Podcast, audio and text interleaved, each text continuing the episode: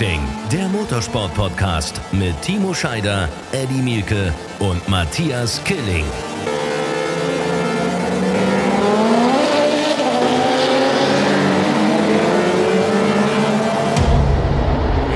Racing, der Motorsport-Podcast. Wir sind einen Tag zu spät. Leute, da müssen wir uns erstmal entschuldigen. Großes, großes Sorry. Ich habe die ersten wütenden äh, Nachrichten bekommen. Aber wütend ist relativ, ne? Aber wo seid ihr? Warum gibt's den Podcast nicht? Es hat natürlich Gründe. Aber jetzt einen da zu haben, der eine Woche lang in der Wüste von Saudi-Arabien bei der Extreme E verbracht hat und die Rückreise hat es nun mal bedingt, dass Timo erst heute kann. Eddie und ich, wir haben ein, ein, ein wirklich ein tristes Dasein über Ostern gefristet, äh, sagt man, glaube ich, ne? Und haben, äh, ja, hatten nichts zu tun und es war. Also so trist war das nicht in München Extreme E zu kommentieren. Ach nee, du hast ja, du hast es ja kommentiert, stimmt, scheiße. Ich hab, ich war der Einzige, ich war der Einzige, der, du hast recht, ich war der Einzige, der, der hier trist, und ich habe ich hab ein bisschen geguckt, stimmt, Eddie, ich habe dich ja gesehen, gehört vielmehr. Aber, ähm, Jungs, schön, dass wir miteinander sind. Tag. Tacho. Guten Tag aus Bremen. Es schneit hier gerade vor meinem Bürofenster. Ja, geht mir ja. in Österreich genauso.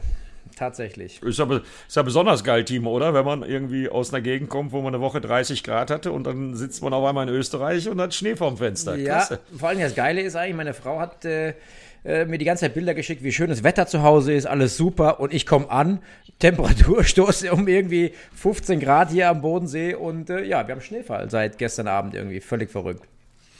Völlig ja, neue, Schlagzeile, neue Schlagzeile. Scheider bringt den Winter zurück nach Österreich. genau. bringt, bringt, bringt den Winter mit zurück aus Saudi-Arabien. Also, ähm, ich weiß nicht, wie es euch geht.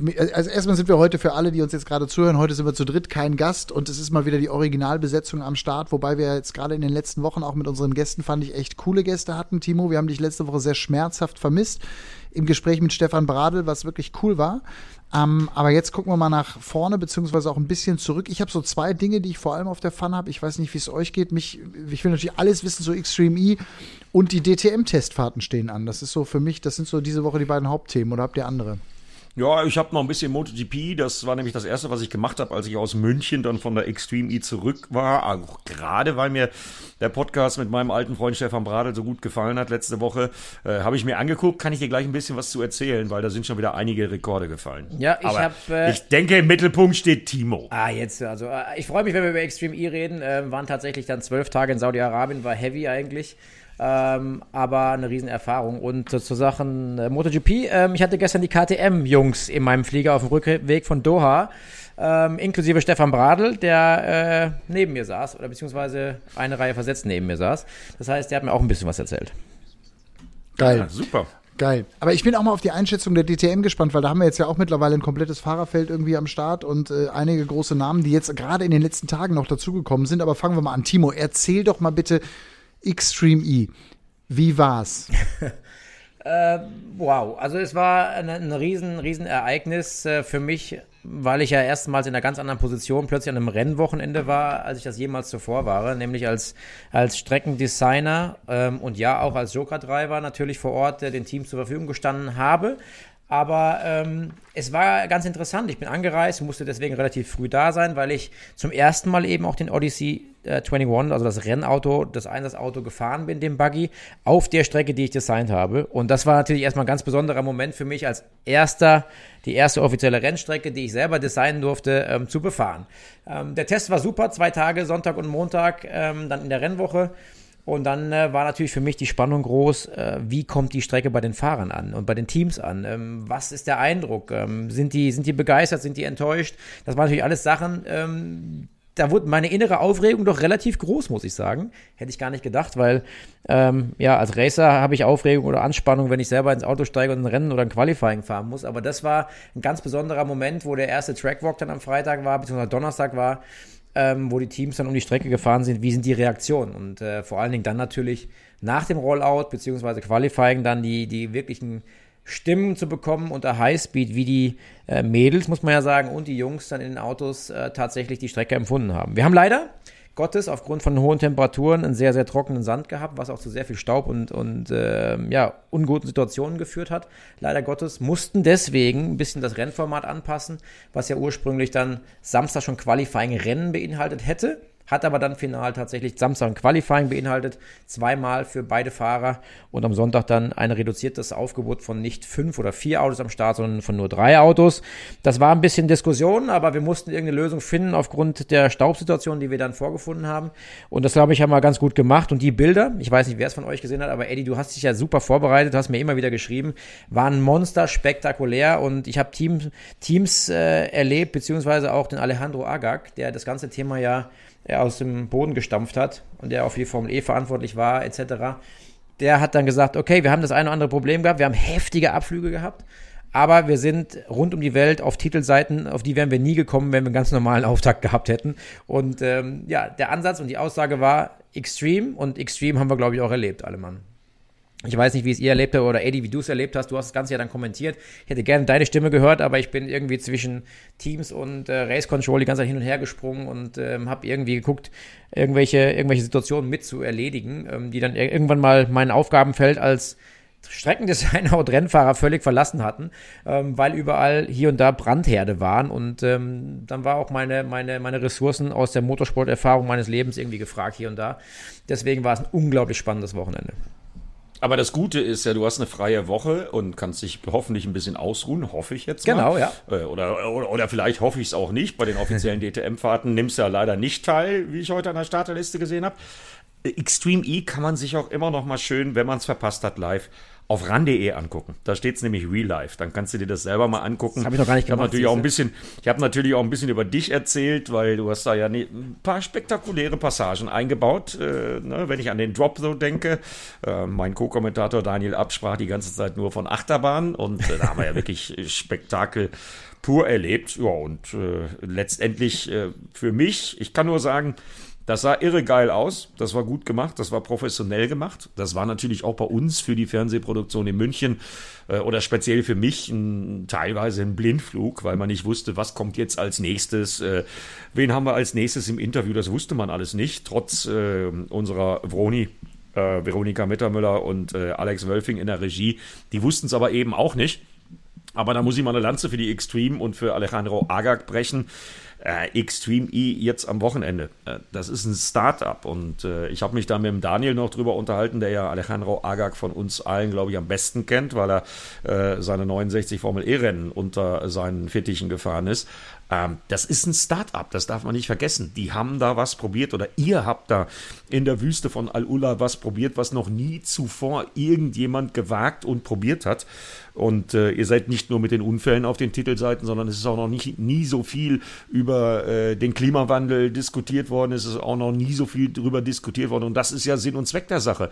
Äh, natürlich hilft es der Umwelt für die Zukunft nicht, wenn äh, Nico Rosberg, äh, äh, Matthias Ekström, Johann Christoffersen und Co. da am Strand von Al-Ula oder in der Nähe von Al-Ula ein paar Tüten Plastikmüll am Strand einsammeln. Nee, das hilft nicht. Aber die St. Helena, das äh, Paddock-Boot, ist ein Forschungsboot Angebot. Äh, das soll eine langfristige Wirkung haben. Und ihr habt auf jeden Fall eins erreicht: Aufmerksamkeit erreicht. Ja, und die kleinen Stellschrauben, die dann auch zugegebenermaßen im TV-Format das eine oder andere Mal nicht so gepasst haben. Naja, gut, da muss man dann halt drüber hinweg kommentieren. Aber definitiv waren die Bilder so geil, äh, dass ich auch sagen würde, der Start ist gelungen. Ja, und an den Stellschrauben, das war ja bei der Formel E im Übrigen genauso, als Alejandro Agag damit angefangen hat. Da müssen wir ein bisschen dran drehen fürs nächste Rennen im Senegal. Da baust du dann wieder einen schönen Kurs, baust wieder ein bisschen Spektakel ein. Äh, Kai Leduc habt ihr ja permanent im Feld. Äh, das ist ein völlig verrückter Ami, äh, dessen Karriere ich auch verfolgt habe. Der fährt Monster Energy gesponsert, diese riesen Pickups äh, in der Wüste äh, bei, bei irgendwelchen Offroad-Rennen in den USA. Der hat es ja schon geschafft, den Odyssey 21 äh, ja, im Shakedown komplett Unfassbar. zu zerdeppern. Ja. Äh, da ist mir alles aus dem Gesicht gefallen. Ja. Also ich hatte genügend Unterhaltung, ja. äh, das dazu. Und äh, ich weiß nicht, wie Timo, äh, wie, wie Matthias es empfunden hat, als du mal reingeguckt hast. Solche Bilder habe ich ehrlich gesagt noch nie kommentiert.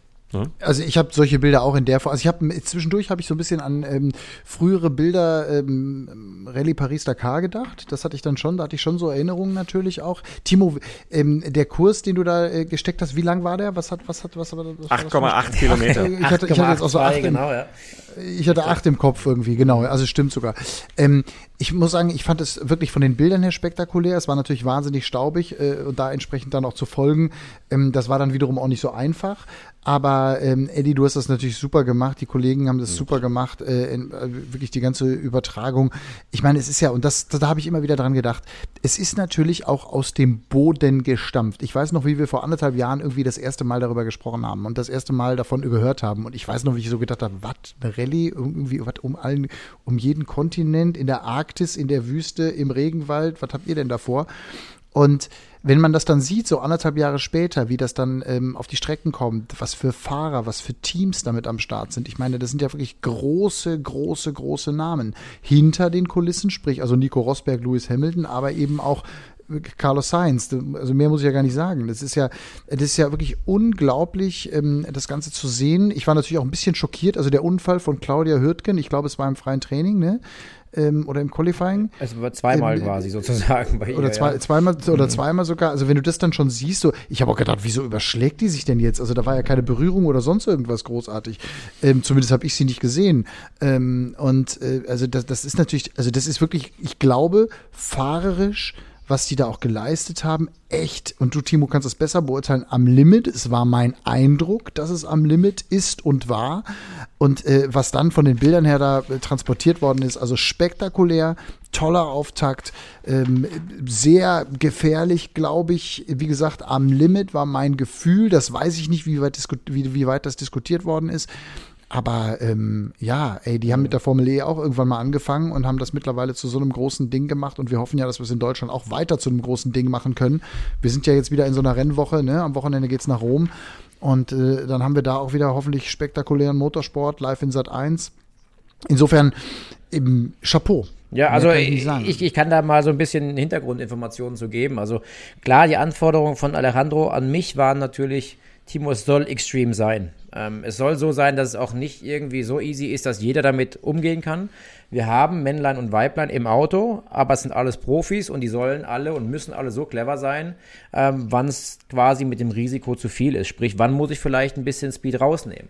Da kommt natürlich dann irgendwie dann der Punkt, da kommt dann ein Qualifying, und so sind Rennfahrer eben auch, da probiert man dann an die 100% Leistung und Performance ranzukommen und da riskiert man eben auch. Der eine mehr, der andere weniger.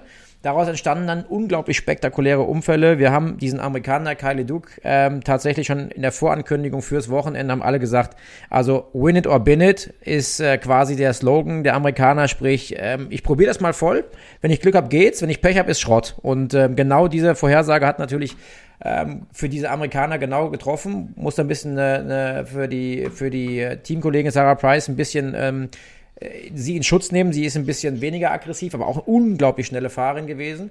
Die habe ich sehr stark gelobt. Aber die Amerikaner, gerade der Kylie Duke, hat einmal das Auto im, im Rollout völlig zerstört, neu aufgebaut. Ich habe mit Chip Ganassi, ähm, dem Teamchef selber geredet, der auch vor Ort war. Ähm, der war natürlich nicht so amüsiert darüber.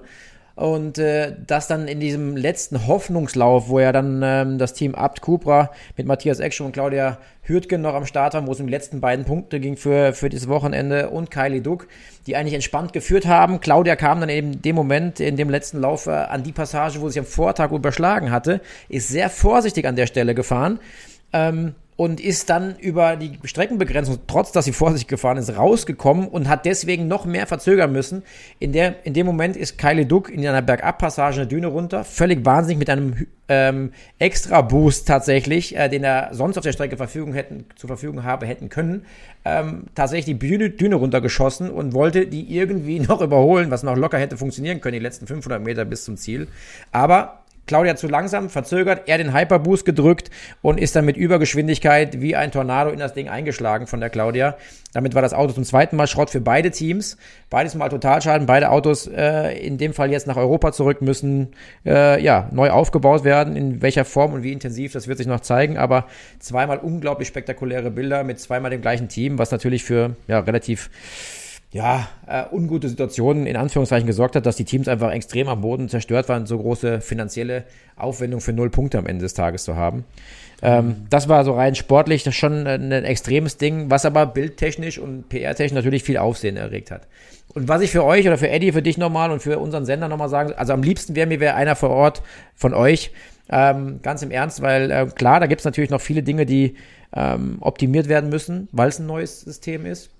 Aber das waren wirklich so viele Dinge, dass ähm, ein paar gute Leute noch auf jeden Fall vor Ort gefehlt hätten, ähm, fernsehtechnisch, die das eine oder andere vielleicht ein bisschen hätten vermitteln können. Ähm, man hat zum Beispiel eben auch aufgezeichnet, frühmorgens schon live aufgezeichnet, hat das dann nachher in der Live-Sendung mit eingespielt, hat ein bisschen zur Diskussion im, im einen oder anderen Forum geführt, weil irgendwie Ergebnisse draußen waren, aber das noch gar nicht im Fernsehen kam. Deswegen war es ein bisschen ungut, aber man wollte damit natürlich ein bisschen Sicherheit in den Tag bringen. Wenn was schief geht, wie können wir das Thema im Fernsehen noch steuern?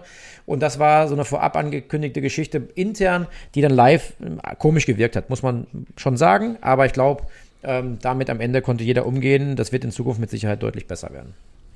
Ja, also ich habe Zeit, wenn der Senegal-Termin ansteht. Ne? Kannst du doch mal vorschlagen. Ja. Äh, aber nochmal eben ergänzend zu den Namen, die du gesagt hast, weil du Chip Ganassi gerade erwähnt hast. Nico Rosberg war vor Ort. Äh, Zach Brown, der ja als Formel 1 Teamchef auch echt definitiv einen pickepacke vollen Kalender hat, war vor Ort. Und äh, ja, auch wenn es für den einen oder anderen, ich äh, denke da insbesondere an die Abtmannschaft, äh, an die Äbte, äh, die vor Ort waren, die dann eine Nachtschicht äh, eingelegt haben. Wir haben eine Stunde nur gepennt, um das Auto von der Claudia nach dem Samstagsunfall für Sonntags wieder hinzubekommen, obwohl sie ja wirklich nur noch um die letzten Pünktchen da gefahren sind im sogenannten Shootout. Äh, und dann ist die Kiste schon wieder Schrott. Äh, positiv bei den Unfällen haben wir äh, auch feststellen können, insbesondere bei diesem Horrorabflug von Claudia Hürtgen. Und jeder, der es nicht gesehen hat, guckt euch das mal an, weil eins wissen wir jetzt seit diesem Wochenende. Und ich habe heute irgendwo eine Schlagzeile äh, gesehen, ich glaube auf E-Formula E, äh, das ist das deutsche äh, Portal schlechthin für elektrischen Motorsport. Drei Minuten lang wussten wir nicht, wie es Claudia geht, ähm, sagten da die Teammitglieder. Äh, sicher scheint das Auto zu sein, weil wenn so ein Überschlag, ja auch bei deutlich über 100 km/h an der Stelle, ähm, so glimpflich ausgeht und die Claudia dann aussteigt und am nächsten Tag sogar schon wieder fährt, äh, dann kann es an der Sicherheit des Autos schon mal nicht hapern. Ja, es also, war ja kein Überschlag, es war ja kein Überschlag einmal rum. Ich weiß gar nicht, wie nee, oft sie da rumgeflogen. Das ja, war ja, äh, das, vier, das war ja wie so ein, sowas, ja. vier, fünf Rollen oder so, die sie da gemacht hat. Das war ja un, also ein unfassbares Bild. Ja. Und ähm, also, also sie hat jetzt ein bisschen leid getan, weil ich bin das Auto ja auch schon gefahren, ungefähr mit 35 km/h auf einer Rennstrecke in Oschersleben auf einem kleinen Testkurs. Das hatte übrigens mit dem und das fand ich auch interessant das, was die da getestet haben und auch diese ganzen Promo-Aufnahmen und so, was es alles gab, mit den Gegebenheiten dann vor Ort, und das finde ich mit dem Blick in die Zukunft auch total spannend, hatte das natürlich bei diesen Testereien mal rein gar nichts zu tun. Ja, das war auch genau das Thema. Ne? Die kamen dahin. Ähm, ich bin ja das, das Abt-Auto tatsächlich als erstes gefahren am, am vergangenen Sonntag und äh, bin dann äh, das Auto von Hispano ich weiß gar nicht, wie die aus Susa, keine Ahnung, diesem spanischen Team gefahren. Auf jeden Fall habe ich zwei Autos, die mit zwei verschiedenen Setups, Setups ausgestattet waren, äh, gefahren und habe sofort festgestellt, Leute, also mit dem Setup seid ihr mit Sicherheit komplett daneben für das, was die Autos hier auf der Strecke erwartet. Das war natürlich auch ein Schock für die Teams und das ist das Interessante. Die kommen an ein Rennwochenende, müssen mit Ingenieur und Fahrern irgendein Setup äh, sich erdenken und kommen dann an die Strecke und stellen fest, ich glaube, das passt nicht, ah, ah. beziehungsweise ich habe gar keine Ahnung, was ich hier genau. einbauen muss, ja. Und das macht es umso ja, spannend. Genau. Dann haben die Streckenbesichtigung, dann dürfen die da rumlaufen zwei Stunden lang. Es ist ja bei 10 Kilometern sind zwei Stunden schnell vorbei, oder bei 8, 9 Kilometer. Ähm, dann haben sie ein Rollout, eine Runde jeder Fahrer, Feierabend, dann Qualifying. Ja, das heißt, herzlichen Glückwunsch. Ähm, ist natürlich erstmal schwierig, sich neun Kilometer einzuprägen. Man kann natürlich filmen und fotografieren. Ich, die Fahrer haben die ganze Nacht durchgesessen, haben Videoanalysen gemacht, um sich die Strecke einzuprägen. Aber selbst ich, der die Strecke gemacht hat und derjenige, der, der mit, mit einem Side-by-Side -Side und dann eben auch mit dem Einsatzauto mehrere Runden gefahren ist, hat immer noch blinde Ecken gehabt oder Ecken gehabt, wo ich nicht 100% wusste, war das jetzt die Kuppe, war da hinterm Busch oder war da kein Busch? Und wenn du natürlich abliefern musst und Qualifying hast, dann riskierst du halt eben dann vielleicht das eine oder andere mehr. Und es war echt extrem und es braucht auch noch ein bisschen Tests, was Auto-Setups betrifft. Da fehlt die komplette Erfahrung bei den Teams für solche extremen Strecken. Da fehlen Dämpfertests. Mhm. Es gab einige technische Dinge, die noch nicht gut waren, wo mit dem Hersteller Spark noch mit Sicherheit optimieren muss. Aber ähm, ja, das war die Anforderung. Es soll extrem sein und ähm, ich glaube, extrem haben wir in allen Situationen irgendwie erleben können. Ja, äh, Timo, äh, von, von mir ergänzt, weil ich habe ja auch viel recherchiert und, und äh, mich wirklich versucht, gut vorzubereiten. Äh, nicht nur über die Fahrer, äh, sondern auch über die Begebenheiten. Das konnte man meiner Meinung nach ganz gut sehen äh, bei dem zweiten Unfall von Claudia Hürtgen, also als Keile Duck ihr hinten drauf gebackert ist. Äh, wobei ich ja der Meinung bin, das ist auch in der Wüste äh, bei Extreme E genau das gleiche wie im normalen Straßenverkehr. Wer auffährt, hat für mich per se erstmal immer Schuld. Das mal äh, vorab dazu. Aber wenn man sich das in Erinnerung ruft und wenn man das mit den Bildern vom Vortag mal vergleicht, also wer das möchte, kann das auf ran.de tun auch und sich die äh, Unfälle nochmal anschauen. Äh, da war auf einmal eine Welle in dieser Querfuge, da ging es glaube ich über so, eine, so einen kleinen Weg und da war auf einmal eine Welle, die war am Tag vorher gar nicht da. Was ich damit sagen will ist, das ist halt eben in den Gegenden, in denen äh, die Extreme E stattfinden wird, noch viermal im Jahr. Äh, das ist ein natürliches Ressort. Da verändern sich natürlich die Begebenheiten auch ja teilweise von Stunde auf Stunde. Wenn ich an die Windbilder denke, die du mir geschickt hast, ich glaube vom dritten oder vierten Tag, wie es da geweht hat.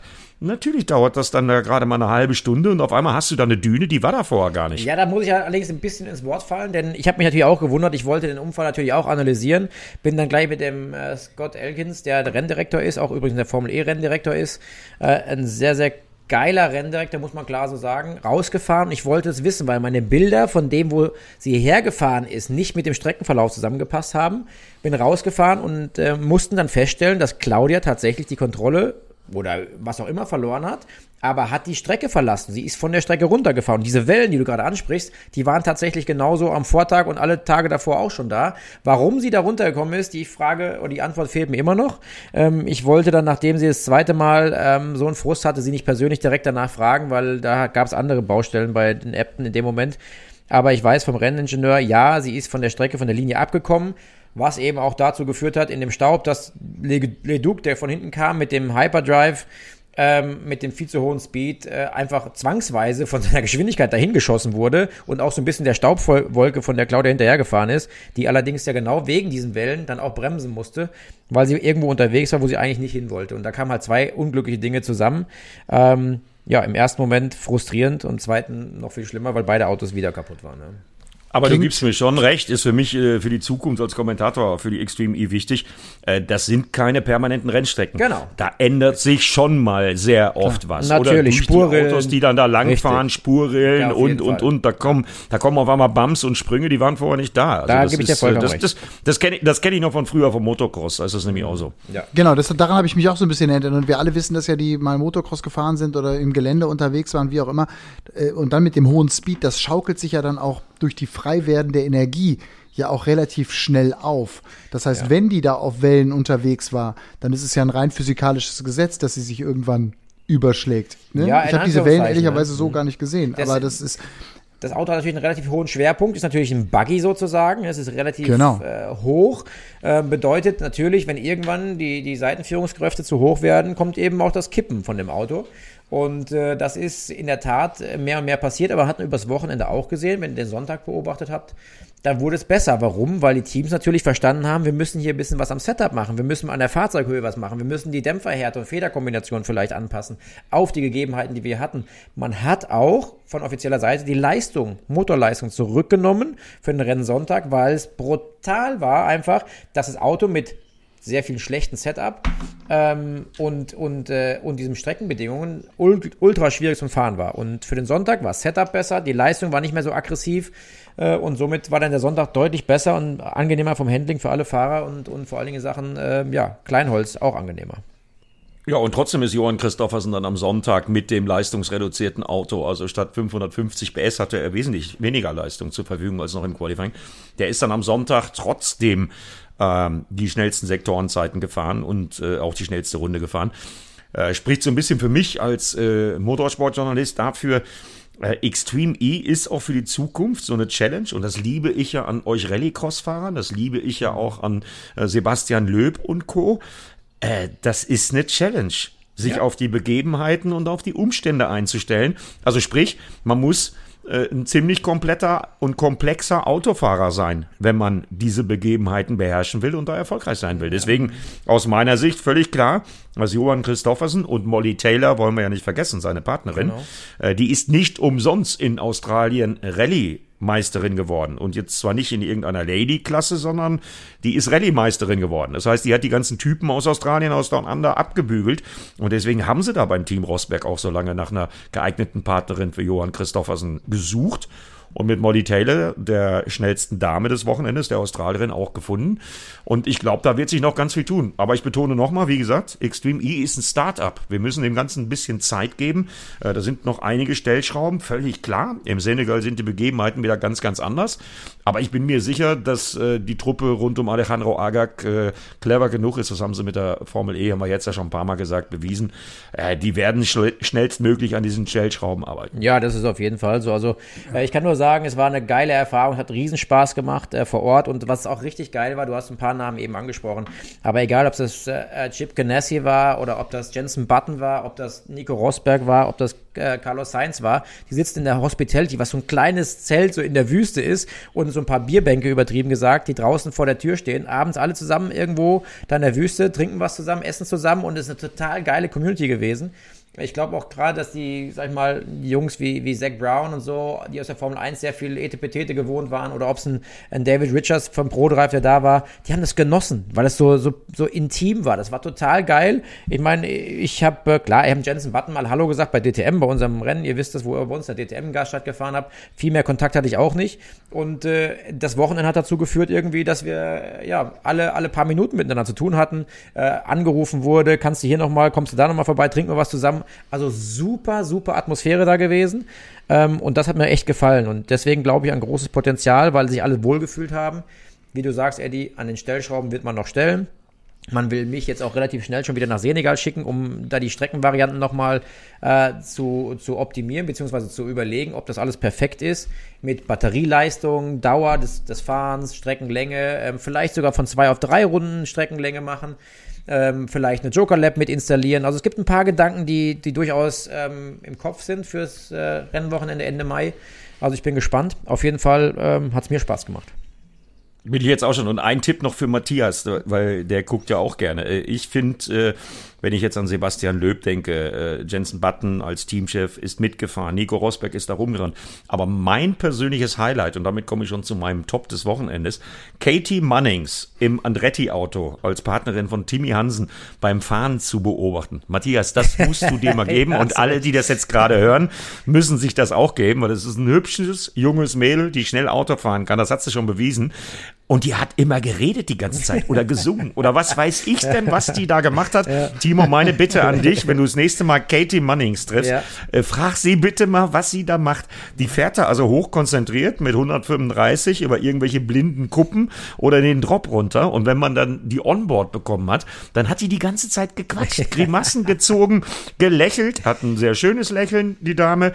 Äh, also ich bin ab sofort Katie Munnings Fan, der Kollege Daniel Abt im Übrigen auch. Frag sie das bitte mal und Matthias, du guck dir das bitte mal an und alle, die jetzt gerade zuhören, äh, Katie Mannings Onboard ist ein Highlight. Ja, also das muss ich sagen, dass tatsächlich das ein Thema war, auch im Fahrerlager. Also, weil es natürlich sehr witzige Bilder von Katie Mannings waren.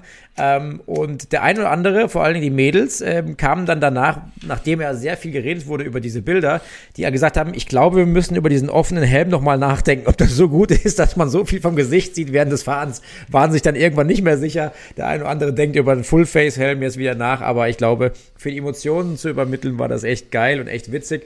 Und wenn du bei Mädels bist, muss ich noch eins sagen, dann muss ich nochmal zu Sarah Price kommen, die ähm, mich am meisten beeindruckt hat. Der Lauf, wo sie mit Matthias Ekström äh, unterwegs war, guckt euch mal an, das waren die Amis, die eh gesagt haben, ah, Staub ist super, genau unsere Stärke, das wollen wir haben. Wo alle gesagt haben, seid ihr bekloppt? Und die gesagt, nee, nee, nee, das wollen wir. Und schaut euch mal den Start an, wo Matthias Ekström mit äh, Sarah Price gefahren ist. Die hat eine Show abgeliefert, eine halbe Runde lang, bis es dann vom Staub halt nicht mehr ging. Aber die ist so viel offline gefahren, die hat so perfekt analysiert. Die war dem Matthias Ekström am Arsch gehangen. Ähm, so die erste, ersten Drittel von der Runde, wo man noch einigermaßen sehen konnte. Es war unglaublich beeindruckend, dass jemand plötzlich eine komplett andere Linie gefahren ist als alle anderen. Und das äh, als Frau da muss ich sagen, okay, die Amis haben doch irgendwas, was sie anders gelernt haben als, als die Europäer und äh, haben auch vor allen Dingen viel, viel weniger Angst als die Europäer. Ja, Gebe ich dir recht. Also äh, Sarah Price auch, äh, ich hätte das gerne gesehen, dass die mehr zum Fahren gekommen wäre. Ja. Äh, ging halt nicht. Die äh, aber äh, die kommt dann vielleicht beim, beim nächsten Rennen.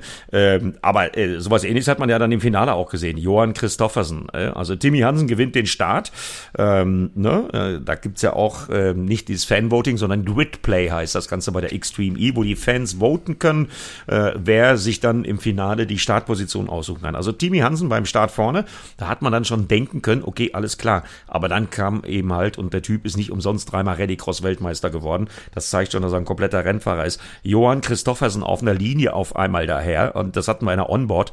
Äh, auch das, Matthias, und auch das, äh, liebe äh, Fans draußen, guckt euch das an. Äh, Johann Christoffersen, äh, ja, der hat schon Argumente geliefert. Der hat, Wahnsinn. also, Es ist aber auch wieder, es ist, wenn ich einmal was dazu sagen darf, weil es waren ja viele große Namen auch aus dem Rallye-Sport, die wir gesehen haben. Also ich glaube, es hat, und das hat Timmy Hansen, äh, habt ihr gerade angesprochen, ja genauso, Timo, einer deiner Gegner.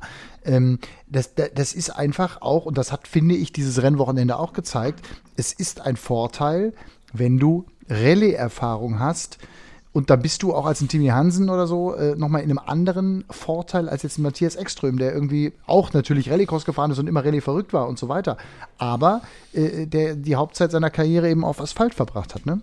Ja, also es ist jetzt mit Sicherheit äh, kein Fehler, wenn man im Offroad-Bereich unterwegs war und schon mal im Dreck gespielt hat mit einem Auto, dann äh, einfach ähm, das Gefühl für den Grenzbereich dann nochmal auf, auf Sand, Schotter, äh, Stein oder Gehstein ist dann nochmal ein anderes. Ich habe mit dem Jensen Button lange geredet, sage ich, weil er sagt, oh, mein scheiß Auto ist untersteuert wie Sau. Dann sage ich, Jensen, wenn ich, wenn ich dir zuschaue, wie du Auto fährst, du fährst wie auf der Rundstrecke. Du fährst gerade auf die Kurve zu, bremst und fängst an einzulenken mit deinem Monsterauto und das schiebt natürlich mit dem Gewicht irgendwie. Andere haben das Vertrauen, haben, laden das Auto quasi schon so vor sozusagen, stellen das Auto an. Wenn man die Johann Christoffersen Runde im Qualifying gesehen hat oder auch im freien Training gesehen hat, im Rollout, das war pervers. Da ist ein Commitment da gewesen, Vertrauen da gewesen. Das fehlt zum Beispiel an Se- Jensen Button, der sehr wenig Offroad-Erfahrung hat. Ja, natürlich völligst, ja. Deswegen sieht man da deutliche Unterschiede unter den Fahrern. Ähm, aber äh, ja, wie du sagst, es, es ist ähm, mit Sicherheit ein Vorteil, wenn man sich im Offroad-Bereich ein bisschen beschäftigt hat und vor allen Dingen eben auch, wenn man Gegebenheiten lesen kann, sich anpassen kann äh, und schnell Ja, ja. ändern kann, ja. Das, das ist äh, mit Sicherheit eine Riesen-Challenge. Wann Äh, geht's da muss ich mal eine weiter? Lanze, da muss ich mal eine Lanze, ähm, sage ich dir gleich, Anfang Mai im Senegal. Da muss ich mal eine Lanze für Claudia Hürtgen, äh, eine Lanze für Claudia Hürtgen brechen, Timo. Ja. Weil die war nämlich auf der Runde bis zu ihrem Überschlag echt sehr, sehr, sehr schnell unterwegs. Und das sage ich deshalb, weil äh, wenn meine Recherchen stimmen, Jensen Button hat natürlich, du hast es gerade gesagt, eine relativ geringe Offroad-Erfahrung, aber er hat Offroad-Erfahrung, weil Ja. er ist die Bayer 1000 gefahren, ähm, auf dem amerikanischen Kontinent eins der spektakulärsten Offroad-Rennen überhaupt, äh, ist auch noch bei anderen Offroad-Veranstaltungen mitgefahren. Die einzige Person von allen 18 hinterm Lenkrad, die keine, also mir zumindest nicht bekannte Offroad-Erfahrung hat, außer mit Matthias Ekström und Matthias Gilling in Oschersleben auf so einem Testkurs und in Aragon im Motorland da mal ein bisschen im Schotter gefahren zu sein. Die einzige von den neun Personen, die kein Offroad-Racer-Background hat, ist Claudia Hürtgen. Definitiv. Und die hatte auch die Hose voll, hat sie auch ganz ehrlich gesagt. Sagte Timo, ich habe das noch nie gemacht, ich habe keine Ahnung. Und die war sich auch wirklich unsicher äh, vor dem ersten Mal und war dann wirklich auch sehr, sehr gut. Also ich mal, die Abstände von der schnellsten Frau zu den Jungs war tatsächlich noch relativ groß, muss ich sagen. Da reden wir immer noch von 15 Sekunden ungefähr auf der Runde von der schnellsten Frau oder mehr auf ähm, die schnellste Zeit von Johann Christoffersen.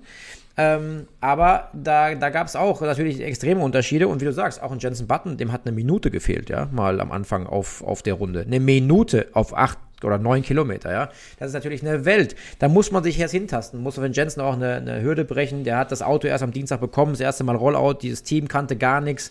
Das heißt, da ist auch super, super schwierig gewesen, äh, da konkurrenzfähig zu sein. Das wird besser sein. Aber unsere Claudia zum Beispiel, nachdem sie diesen Monster oder zwei Monsterunfälle überlebt hat, und wirklich überstanden hat, äh, hat sie mich gleich gefragt, Timo, wie ist die Strecke in Senegal? Weil da hat man schon gemerkt, der ist der Respekt und die Angst vielleicht auch wieder, doch klar, logischerweise aufgrund der Erfahrung, schon da gewesen, dass man vielleicht drüber nachdenkt, äh, ist das was überhaupt für mich? Aber ich konnte sie beruhigen, Senegal wird deutlich technischer, wird weicher und ähm, nicht so staubig. Ja, und der Claudia hilft die Nordschleifenerfahrung, weil für viele Rennfahrer ist ja die Nordschleife auch schon so eine Vorstufe zu Rallycross. Oder Rallye. Oder Rallye. Also, Jungs, tolle Einblicke. Vielen, vielen Dank. Ich ähm, glaube, dass, äh, ja, wir sind Motorsport-Podcast. Wir haben noch ein paar andere Themen, sonst rennt uns die Zeit wieder davon. Aber ähm, Anfang Mai geht's weiter, Extreme E. Ich kann nur allen empfehlen, im Real Life sich das Ganze anzugucken, äh, die Highlight-Clips anzugucken, Timos Videos anzugucken. Ganz, ganz viel findet ihr auf ran.de und einfach wirklich da, ähm, ja, reinklicken, durchklicken, genießen. Es ist wirklich geil. Es ist wirklich neu. Und es ist hoffentlich auch ein erfolgreicher Schritt, ein erfolgreicher Start dann in die Zukunft. Und ähm, das Ganze wird weitergehen und wird eine ähnliche Entwicklung vielleicht sogar nehmen. Auch vielleicht nicht ganz so groß, aber sicherlich mindestens genauso spektakulär wie eben die Formel E. Und ähm, ja, Chapeau, Timo, Riesenjob. Ganz, danke, ganz danke. Groß. Dafür muss ich noch einen ganz kurzen Einwurf machen in Sachen Nachhaltigkeit etc., was mich beeindruckt hat rund um die Extreme E und Alejandro und sein Team. Ähm, was vor Ort, was man vorgefunden hat in Sachen Nachhaltigkeit. Da war wirklich jedes Schild, jedes Banner, egal was da an dieser Strecke gestanden ist, egal was im Fahrerlager gestanden ist, war alles in irgendeiner Form äh, recycelbar und wiederverwertbar. Ja, da gab es also kein Plastik, da gab es keine Schilder aus Kunststoff oder irgendwas. Das war wirklich der Hammer und das hat mich wirklich beeindruckt. Man macht und probiert wirklich mit diesem Motorsport nicht nur aufmerksam zu machen, sondern diese Nachhaltigkeit in gewissen Materialien, in Forschung etc. pp. wirklich bis ins Detail durchzuplanen. Und das war wirklich beeindruckend, dass es nicht nur erzählt wird, sondern dass es auch wirklich im Detail gemacht wird. Ja, äh, kann ich auch noch mal ergänzen, äh, bei der Siegerehrung, auch da habe ich ein bisschen recherchiert, hat ja ein Designer aus Uruguay kreiert die äh, Trophäe für die Extreme E ja, 100% Plastikmüll. Also wirklich recyceltes Material. Äh, da hat man nicht halt irgendeine, äh, irgendein Juwelier oder irgendeine Goldschmiede beauftragt, um genau. irgendeine möglichst spektakuläre Trophäe zu machen. Nee, man hat irgendwo an irgendwelchen Stränden Plastikmüll gesammelt und hat daraus die Extreme E äh, Trophäe kreiert. War auch ein Wettbewerb, war ausgeschrieben. Also ich glaube schon auch, dass das äh, ernst genommen wird. Und natürlich werden wir damit nicht auf einen Schlag alle Probleme lösen. Aber allein durch die Tatsache, dass mit der St. Helena um die Welt gefahren wird, äh, um das gesamte Fahrerlager in 64 Containern zu transportieren, damit ist der Abdruck, der Fingerprint, den die Extreme E hinterlässt, 70 Prozent geringer, als wenn man die 64 Container in Frachtflugzeuge packen würde. Ja. Und das ist eine Zahl, die ist recherchiert, die stimmt.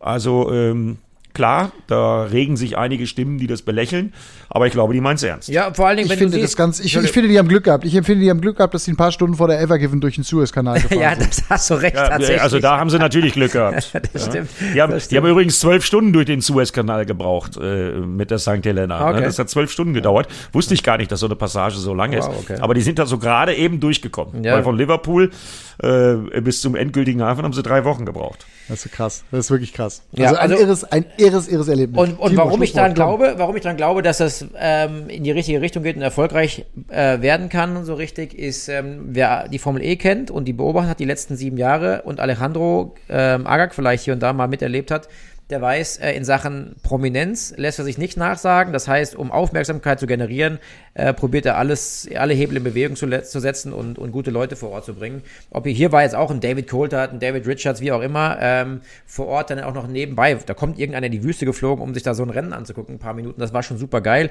Fürs nächste Rennen Senegal zum Beispiel ist äh, schon klar, Lewis Hamilton wird selber vor Ort sein. Das ist natürlich genau sein Thema. Nachhaltigkeit ist ja auch jemand, der sehr viel ähm, in allen Bereichen unserer unserer Welt sozusagen im Charity unterwegs ist und dann in dem Fall jetzt für, für Nachhaltigkeit und Recycling etc. um Hilfe. Ein geiles Thema. Er wird sich, glaube ich, um Schulprojekte unten in Senegal kümmern. Also von daher ähm, kann man auch da schon wieder erwarten, gute Namen zu sehen. Mega, mega, mega, mega gut. Also spannend, definitiv, interessant, definitiv und vor allem eben, wie gesagt, auch Jetzt nachzulesen, anzuschauen. Ja, ich, hoffe, ich habe ihn auch da. nicht mehr gehört. Da ist er wieder. Da bin ich wieder. Ähm, ja, einfach, einfach, äh, ja, das Internet, Leute. Aber Matthias, das hat, du hast ein Tonproblem. Immer noch ein Tonproblem. Irgendwas ja? ist bei Matthias mhm. nicht sauber. Ja, Wir nein. hören dich nicht. Der Matthias Jetzt ist auf der Leitung. Mich nicht. Nee. Da grinst er, guck. Ja, wir reden, aber du redest auch, aber wir hören dich nicht. Ja, genau. Also müssen, müssen wir den Zuhörern mal erklären. Matthias ja. Killing äh, ne, sitzt da vor den Toren Berlins, ist uns zugeschaltet und äh, ja, äh, irgendwas ist da jetzt gerade tonisch mal äh, nicht gut. Normalerweise ist das ja immer am Bodensee bei Timo Schader, dass es nicht ja, funktioniert. Komisch, aber ne? jetzt ist es mal bei Matthias Killing, dass es nicht funktioniert. Ich glaube, dass Matthias sowas ähnliches sagen wollte wie, wir machen jetzt mal einen Cut und wechseln mal kurz die Themen und gehen zu DTM. glaube, jetzt hat er einen Zettel geschrieben mit einem Edding und hält uns den gleich hoch. Genau. Macht weiter, steht drauf. Natürlich machen wir weiter, mein Lieber. wir lassen das doch nicht so stehen. Ja, sehr gerne. Also, Wechsel zur DTM, oder, Eddie? Genau, ja, ich meine, war ja ein ereignisreicher Tag heute. Ich weiß nicht, ob du und wie lange du schlafen musstest. Jetlag hast ja keins gehabt, nee. aber äh, es gab heute ja wieder neue Fahrer. Maxi Götz, äh, Vincent Abril, der Franzose, Marco Wittmann und Gary Paffett. An einem Tag vier neue Fahrer. Wie war deine erste Reaktion? Ja, äh, super geil. Ich meine, auch das habe ich äh, hinter den Kulissen ja schon das ein oder andere Mal gehört, dass es aber gestern bestätigt ist und das in einem Tag ist natürlich super. Ähm, den zweiten Mann beim Hauptteam, wie heißt er nochmal? April, also nicht wie April. Vincent April. April, also wieder April. Nicht April, wieder April mit April. B. Okay. Ja. Ähm, den kennt man aus der Langstrecke. Gute 24, gut, jetzt hören wir dich da wieder. Da ist er wieder. Da ist er wieder. Von der Leitung gerutscht.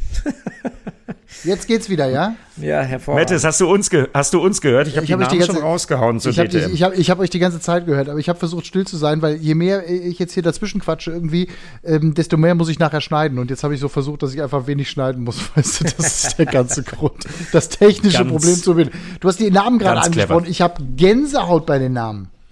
ja, ich auch. Erzähl mal.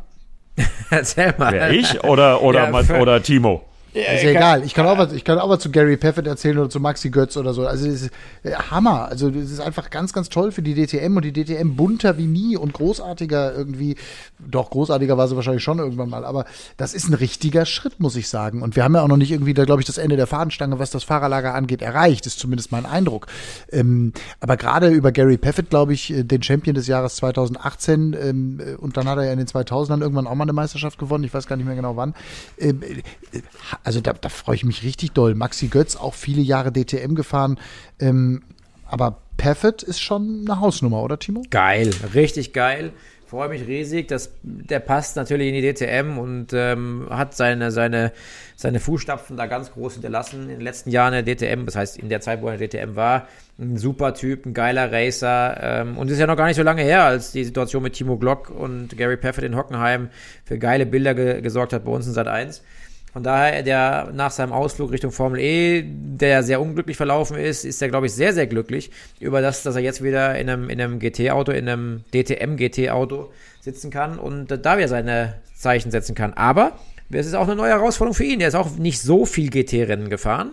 Ähm, da kommen dann Leute wie Maxi Götz, der sehr viele GT-Rennen gefahren ist und der sehr gut unterwegs war und schnell war mit einem GT-Auto. Ähm, das heißt, die Karten sind so unterschiedlich, ähm, glaube ich mal. Und ich traue mich momentan noch nicht zu sagen, wer da performancemäßig von der reinen Fahrer Vita ähm, der Beste sein wird, weil wir werden mit Sicherheit Leute vorne sehen, die der ein oder andere Zuschauer bei uns in Sat 1 noch nicht gesehen und gehört hat. Ja, vor allem Soll ich meinen Geheimfavorit schon mal sagen? Sag mal, sag mal, Eddie, ja. Philip Ellis. Den hat keiner so richtig auf dem Zettel, äh, aber der hat eine extrem gute GT-Erfahrung, ist ein junger Bursche, äh, richtig gut. Und weil wir gerade über GT-Erfahrung gesprochen haben, Timo, äh, auch zweifacher Champion wie du, da gibt's ja nicht allzu viele von. Marco Wittmann im BMW heute dann. Und da muss ich gestehen, habe ich mich extrem drüber gefreut. Also nicht nur Gary Paffett, Maxi Götz, wissen wir beide, der liefert immer gute Stories, der ist immer gut, der ist sauschnell, super. Aber dann an einem Tag, wie gesagt, diese vier Namen und ich glaube, dass die Jungs beim Hubert Haupt Racing Team genau wissen, was sie tun. Und dieser Vincent Abril, also nicht April April, sondern Abril mit B, ähm, den eigentlich nur Insider kennen, der wird schon auch schon ein bisschen was können, weil der hat ja auch einen starken Konkurrenten aus der Formel 2 ausgestochen, aber natürlich über allem die beiden Namen des Tages. Paffett, Wittmann. Klingt Ja. doch wie eine richtige DTM, Matthias, ne? Klingt, klingt wie eine DTM und ich bin gespannt und ich finde das auch toll. Also ich finde vor allem auch hier BMW hat seine Hausaufgaben gemacht. Also äh, wir haben ja immer auch gesagt, klar, wir brauchen auch gerade für diesen Neustart der DTM eben große Namen. Ich freue mich wahnsinnig auf das Bruderduell in der DTM. Sheldon gegen Kelvin van der Linde, der eine im BMW, der andere im Audi. Das finde ich ganz fantastisch. Ich meine, Timo Glock brauchen wir nicht drüber reden. Und dann eben heute diese Nachricht mit Marco Wittmann, mit dem ich noch vor einiger Zeit äh, Kontakt hatte. Da haben wir noch geschrieben und haben drüber gesprochen geschrieben, äh, weil er sagte, Mensch, ich weiß gar nicht, also DTM 2021, da bin ich mir nicht so sicher und so. Und gibt es eine Möglichkeit, vielleicht können wir zusammenarbeiten, können wir, kann ich bei euch ein bisschen was mitmachen oder so. Ich hatte ich total Bock drauf, ich finde euer Team super. Und haben wir noch gesagt, ja, lass mal den, das Frühjahr abwarten, was noch passiert. Und dann kam jetzt eben diese Meldung, äh, dass Marco auch fährt. Ich bin halt nur gespannt, was dieser BMW leistet, weil ich habe bisher immer nur von der Badewanne gehört. Wer hat das denn Das hat gesagt? ja der Scheider, das hat ja der Scheider hier im Podcast kreiert und die Kollegen haben es abgeschrieben. Ja. Der M6. Ja, ne? M6, ja. Also, ja, ich meine, da sind sich alle drüber einig und das, das ich glaube, da müssen wir, ich hoffe, dass die eine BOP bekommen, das sage ich ganz ehrlich und offen und ehrlich, weil äh, liebe Kollegen, nette, nette Fahrerkollegen und Freunde in einem BMW sitzen werden, ähm, da wünsche ich mir einfach für, für die, dass ähm, das BOP-mäßig das so angeglichen werden kann, dass trotz dieses Nachteils von dem langen Auto und dem Radstand von diesem Auto in engen und mittelschnellen Ecken oder mittellangsamen Ecken sozusagen, dass man das irgendwie kompensieren kann, dass das Auto konkurrenzfähig ist auf der einen oder anderen Strecke. Die fangen in Monza an, das sollte dann nicht ganz so dramatisch sein, aber natürlich Turn 1 ist eine enge Schikane in Monza. Ich äh, habe in diesem Auto auch schon gelitten, äh, in Most zum Beispiel oder an irgendwelchen Stellen, wo eine langsame Schikane war, da dreht es irgendwann nur noch hinten durch beim Beschleunigen und es beschleunigt aber nicht, dass mich Autos aus der Kurve raus geschoben haben, habe ich noch nie erlebt. Also normalerweise fährt man ja irgendwie am Anfang der Kurve kommt der Hintermann auf und am Nee, du Ausgang- nicht, du, du, du, du nicht, aber andere ja. ja, genau. Aber genau, das ist mir dann passiert, dass ich dann aus Kurven rausgeschoben wurde, weil das Auto leider Gottes das nicht so richtig konnte mit dem Umsetzen. Aber ähm, es ist doch geil, dass wir so ein buntes Feld haben. Und äh, bei BMW ist ja auch, äh, ähm, sag ich mal, mit dem M4 GT3 auch äh, Licht am Ende des Tunnels. Also da wird mit Sicherheit auch bald dann, äh, wenn es nicht vielleicht sogar dieses Jahr noch kommt, in der DTM irgendwann noch ein, ein Auto am Start sein. Ich würde Marken. jede Wette drauf geben, ich würde jede Wette drauf geben, dass wir das neue BMW-Auto in diesem Jahr in der DTM sehen werden. Möglich, möglich, glaube ich. Jede. Wette. Ja, glaube ich auch. Aber alles Zukunftsmusik. Wir, wir wir haben nicht so, äh, nicht so schlecht spekuliert in den letzten Wochen hier, was das alles angeht. Aber im Moment sind es vier Marken. Also wir werden Audi erleben, wir werden Ferrari erleben, wir werden BMW und Mercedes erleben. Das fühlt sich wieder so ein bisschen wie eine alte oder die ältere DTM an. Aber gerade Mercedes überrascht mich eben auch mit insgesamt, ich glaube, sieben Autos bisher, fix, äh, Richtig. fest und fix, ja. Ähm, wie gesagt, mit neuen Namen, mit alten Namen. Dann gibt es, ähm, da gibt es Arjan Mani und Fabian Schiller. Da müsste ich jetzt ehrlich gesagt googeln und loslegen. Eddie, weißt du da schon mehr? Oder sind das Äh, wo, wo fährt dann Fabian Schiller? Also äh, auf meiner DTM-Liste steht er noch nicht. Get Speed? Get Speed. Ich habe Äh, ich hab hier, also wie gesagt, das, das muss man dann mal anschauen. Die, die teilen sich morgen bei den Testfahrten ein Auto, bei Get Speed. Arjan bei Mani, Testfahrten, ja. Ja. Testfahrten. also noch ein Shootout Ari kann ja auch sein, ja. Vielleicht, vielleicht ist auch ein Shootout zwischen den beiden. Kelvin van der Linde, das wird aber kein Shootout. Kelvin van der Linde und Mike Rockenfeller äh, teilen sich ein Auto und Sophia Flörsch hat übrigens mit der Startnummer 99, das ist die Rocky-Nummer, ähm, morgen bei den Testfahrten das eigene Auto. Das liegt wahrscheinlich auch daran, dass einfach das dritte noch nicht fertig ist. Ne? Sophia Ganz Flörsch hat die einfach, 99? Echt? Und dann nicht mehr der Ja, Mike? Nein, den- für die zumindest bei den Testfahrten. Testfahrten. Jungs, bleibt mal ruhig. Nein, bei Ja, den aber wenn der Rocky selber fährt, wieso hat denn dann die Sophia die 99? Was macht denn das für einen Sinn? Weil die sich ein Auto teilen. Ja, aber ich dachte, das teilt Van sich ja mit der Van der Linde. Also, das, was denn jetzt? Ja, wahrscheinlich. Wissen wir nicht. Also die, die, die, die Liste, die wir haben, ist Kelvin van der Linde und Rocky auf einem Auto und Sophia Flörsch auf einem eigenen. Ähm, wahrscheinlich einfach, um auch weiter zu lernen und so weiter. Genauso wie Sheldon und Timo teilen sich ein Auto äh, morgen bei den Testfahrten und übermorgen und Marco hat den äh, BMW für sich, zumindest laut dieser Liste. Aber unabhängig davon, man guckt sich diese Namen an, das wirkt alles ganz gut. Ich finde es super, dass wir mit Nico Müller den Vizemeister sehen werden, mit Dev Gore, ein sehr spannender Teamkollege bei Rosberg. Alex Albon, das ist einfach mal Formel 1. Und ähm, sein Teamkollege äh, für Alpha Tauri, beziehungsweise im Ferrari, diesem Red Bull Ferrari, ist ein Liam Lawson.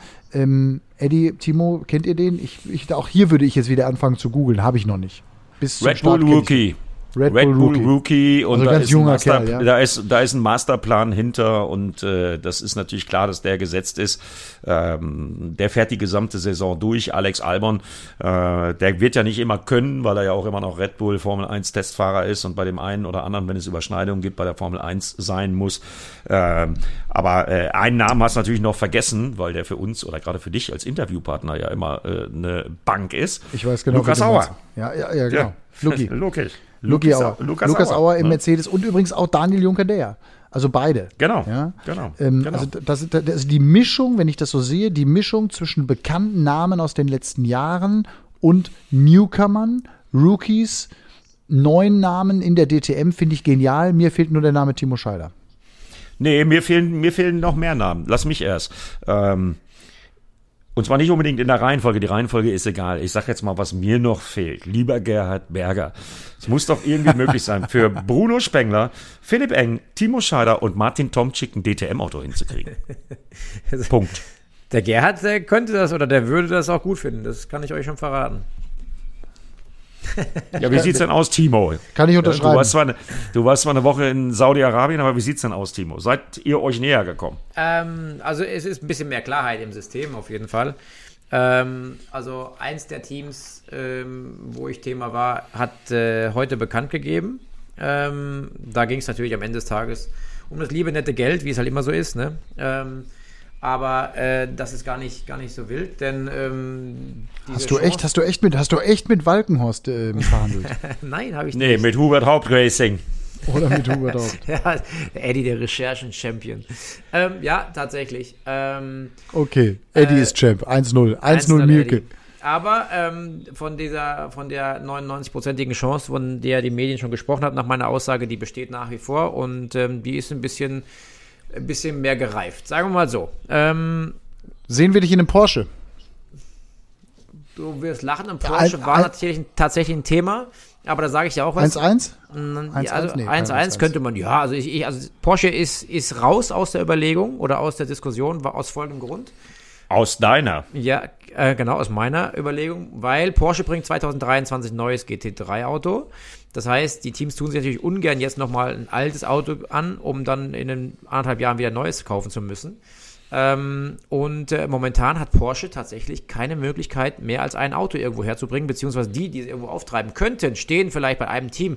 Zum Beispiel bei Rowe steht ein einziges Auto rum, andere Teams äh, wollen nicht verkaufen oder so. Das heißt, wenn du irgendwie äh, nicht bei dem Team fährst, sondern ein anderes Team hättest oder mit dem was machen würdest wollen und einen Porsche möchtest, geht das gar nicht.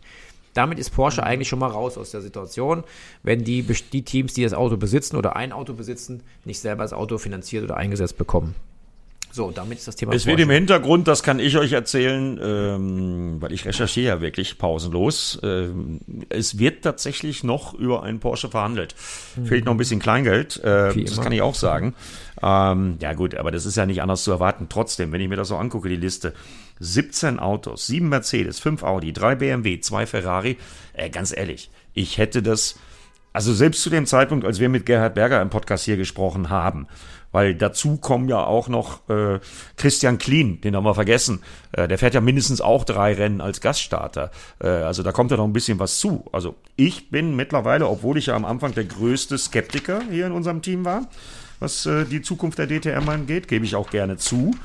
Aber ich kann nur sagen, Chapeau, äh, Kappe ab an die ITR, an äh, Christ, äh, an Frederik Elsner und äh, Gerhard Berger vor allen Dingen natürlich. Der rennt ja jetzt im Moment nicht umsonst in jedem Formel 1 Grid rum, sondern der versucht natürlich überall Akquise zu machen. Und allein, dass der es geschafft hat, äh, ich erinnere mich da noch an unser ähm, DTM-Interview mit Dr. Helmut Marko, der einen Wiedereinstieg von Red Bull in die DTM in weite Ferne verwiesen hat. Ja, und was haben wir jetzt? Jetzt haben wir zwei Ferraris mit Red Bull drauf. Ja, und was glaubt ihr denn wohl, wie das zustande gekommen ist? Das kommt dadurch zustande, weil auch Gerhard Berger ein Netzwerk hat. Und da kann ich nur sagen, Kappe, Chapeau, äh, 17 Autos, verschiedene Marken, äh, plus Gaststarter.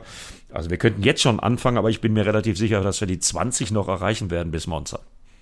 Absolut. Ja, also ich muss sagen, das wollten Also- wir ja haben. Ne? Wir wollten ein bunte, buntes Feld haben, wir wollten neue Namen und, und alte Namen und ähm, das ist auf jeden Fall jetzt schon gegeben. Alles, was jetzt noch kommt, sind i-Tüpfelchen, sage ich mal.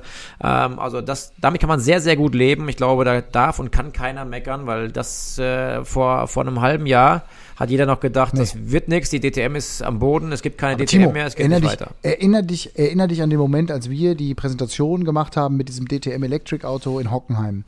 Letztes Saisonrennen, ich glaube, es war Anfang November oder so oder Mitte November.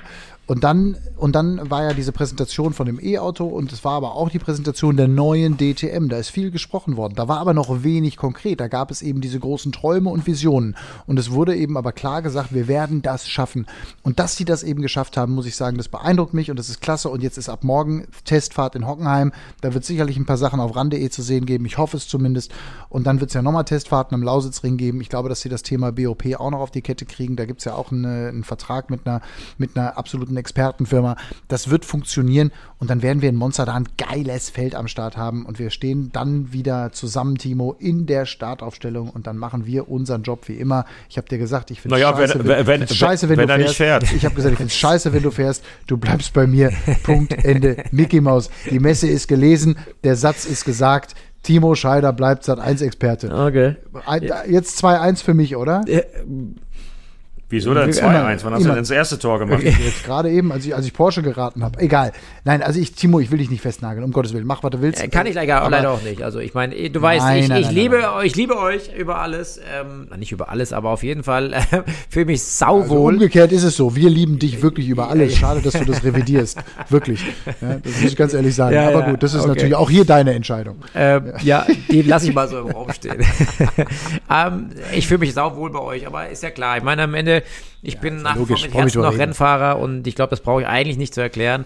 Ähm, ich liebe das Autofahren. Ich, ähm, solange es Menschen gibt, die sich für mich interessieren, solange ich Spaß habe und ich habe es auch gesagt, wenn ich das finanziell äh, geregelt kriege, ist das natürlich meine Prio 1 und äh, danach kommt der Rest. Äh, aber es kann sein, dass ich im Monster noch äh, neben dir stehe. Kann aber auch sein, dass ich einen Helm aufhabe dabei. Kann auch sein, dass es nur ein Mikrofon ist in der Hand. Ich weiß es nicht. Und Das Mikro Ach, ist auf jeden Fall, das Mikro ist auf jeden, das. das Mikro ist auf jeden Fall in die Hand. Leute, Leute, Was für schöne Spekulation. mein Top übrigens, mein Top, den will ich auch noch sagen an dieser Stelle, Timo, das bist du. Geile Strecke, ja, geile Strecke, geiler Job in Saudi-Arabien, deswegen bist du mein Top. Wow, danke. Das Mein, mein Flop, mein Flop, äh, mein, ich Flop gespannt. mein Flop ist äh, der Staub. Mhm. Weil das war, das war viel. Ja, da muss man sich wirklich, da musste man sich wirklich reinfuchsen. Mein Flop, der Staub. Das sagen wir dem auch nochmal. Ich fahre da nochmal hin und sage ihm das, was ein Arsch das war. Dem Wüstenstaub, Genau. dem Du Wüstensand. blöder, du blöder Staub. Ich habe einen ganz anderen Flop. Äh, damit vielleicht zum Abschluss, weil wir haben schon fast wieder eine Stunde voll. Ähm, mein Flop, äh, ja, hätte ich auch nicht gedacht, dass ich das mal in Verbindung mit Flop über die Lippen bringe. Aber es ist so. Mein Flop des Wochenendes Valentino Rossi.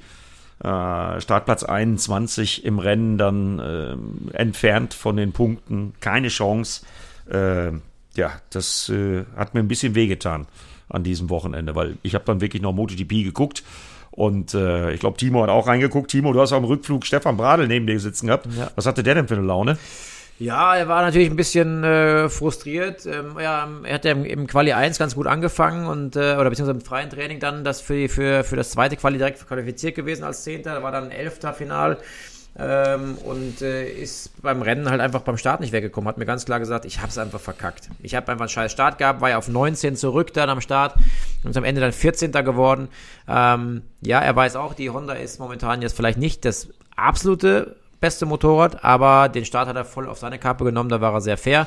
Aber ich glaube, es war an sich trotzdem ein relativ starkes Wochenende von ihm, bis auf eben Start und das eine oder andere. Du kannst das besser beurteilen, Eddie. Im Detail habe ich auch nicht mit ihm gesprochen dann darüber, aber ähm, ich glaube, er hat einen relativ guten, guten äh, Eindruck als Ersatz von Marc Marquez momentan hinterlassen. Mega, direkt für als schnellste Honda wohlgemerkt. Ja. Ne? Also Paul Espargaro, der verdient ja auch deutlich mehr. Äh, den haben sie ja geholt von KTM als Teamkollegen von Marc Marquez. Den hat er eigentlich das gesamte Wochenende im Griff gehabt. Im Rennen war er dann knapp hinter ihm, Stefan, weil er den Start wirklich komplett vermasselt hat. Da hat er einen Fehler gemacht.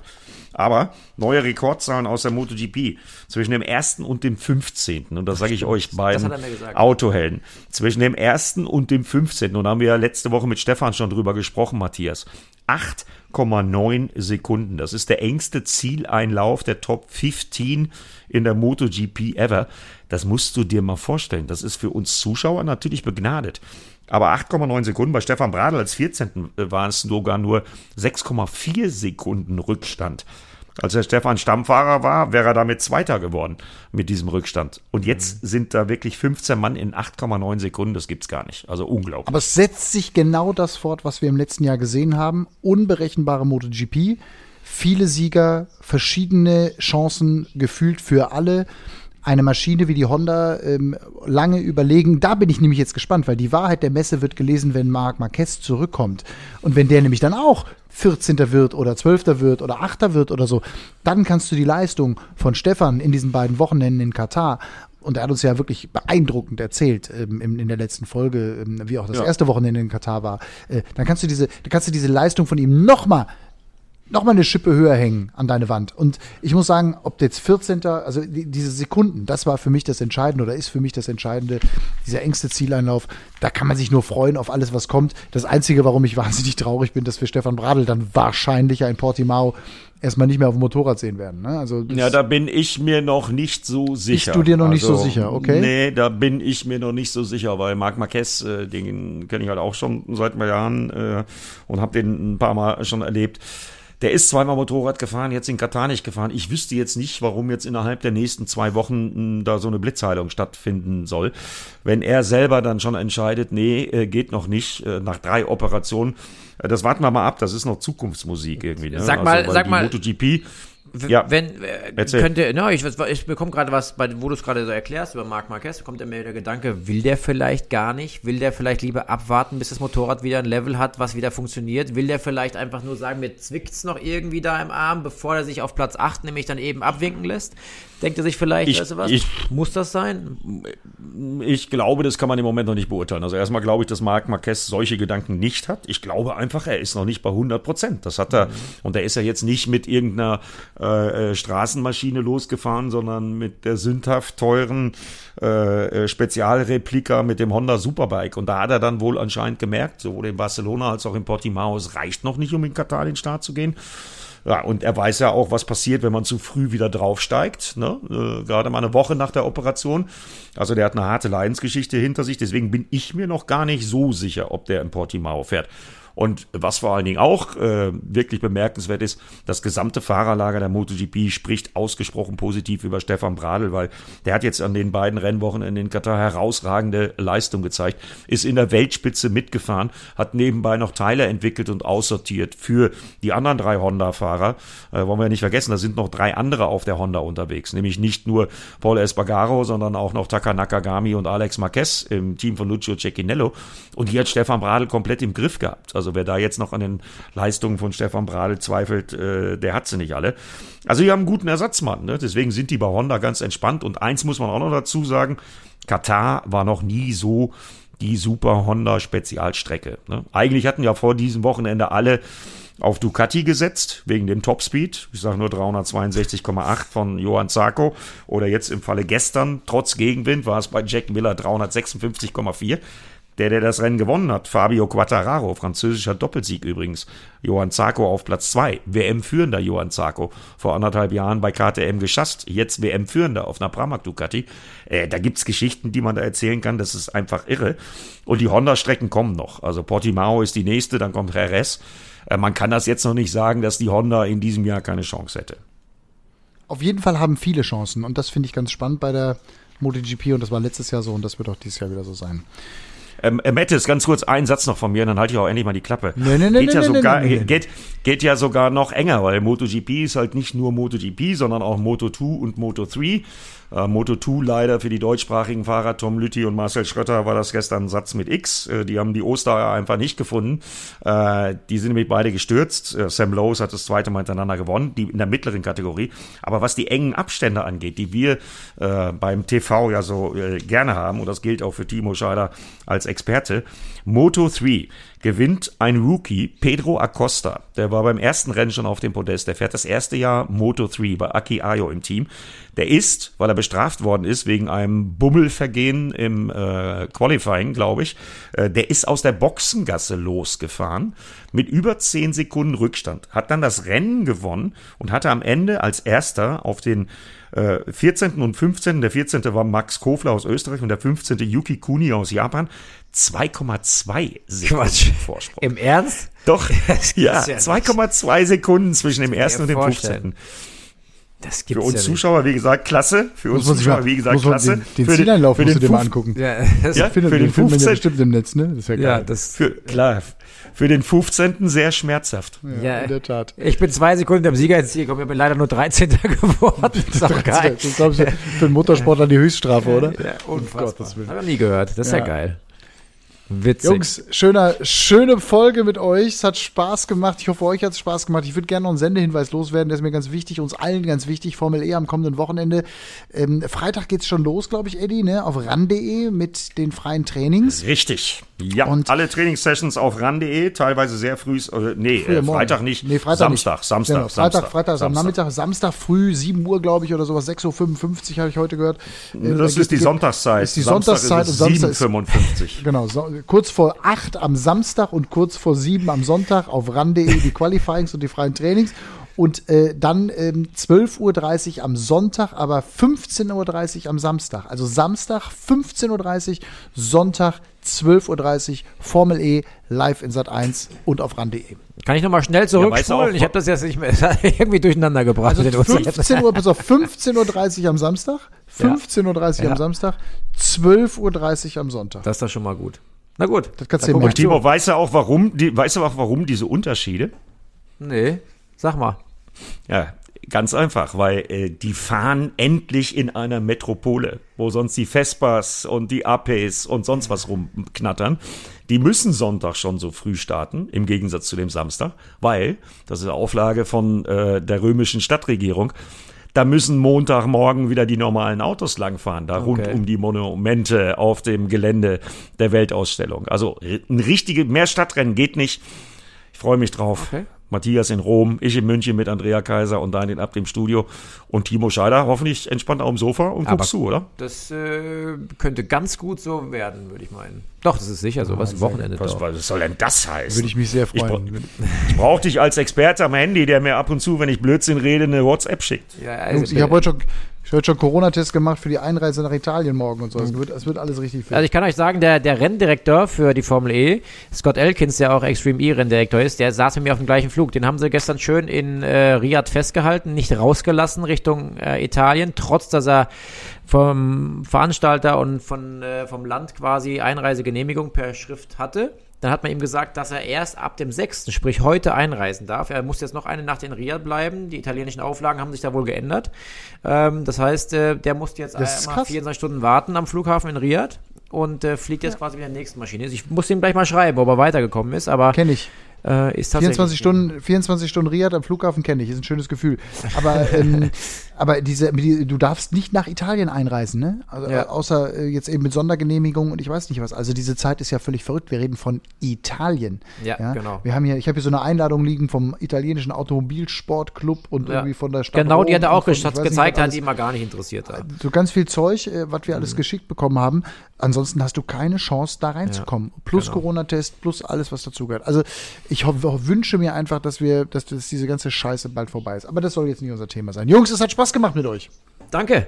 Ja, äh, auf jeden Fall. Ich habe schön mitgeschrieben. Sehr gut, sehr gut. Kannst du nochmal durchlesen, den Podcast. Dann machen wir das Ding mal schön fertig und dann geht er online. Ähm, in diesem Sinne, danke euch fürs Zuhören. Das gilt wie immer, macht einen Screenshot, schickt uns gerne eine Nachricht. At Timo Scheider, at Eddie Mielke Official oder auch at Matthias Killing auf Instagram und macht gerne einen Podcast, verlinkt uns, verlinkt auch Run Racing, at Run Racing, at Run unterstrich Racing, glaube ich, ne? Run unterstrich Racing. Ran genau. unterstrich Racing. Ja, Genau. und äh, das könnt ihr auch verlinken und da würden wir uns freuen. Immer mehr Menschen erfahren von diesem Podcast. Das ist gut so. Unsere Zahlen, die steigen und steigen. Ich will noch nicht sagen ins Unermessliche. Aber sie stehen, sind schon so hoch, wie Timos Haare gerade zu Berge stehen.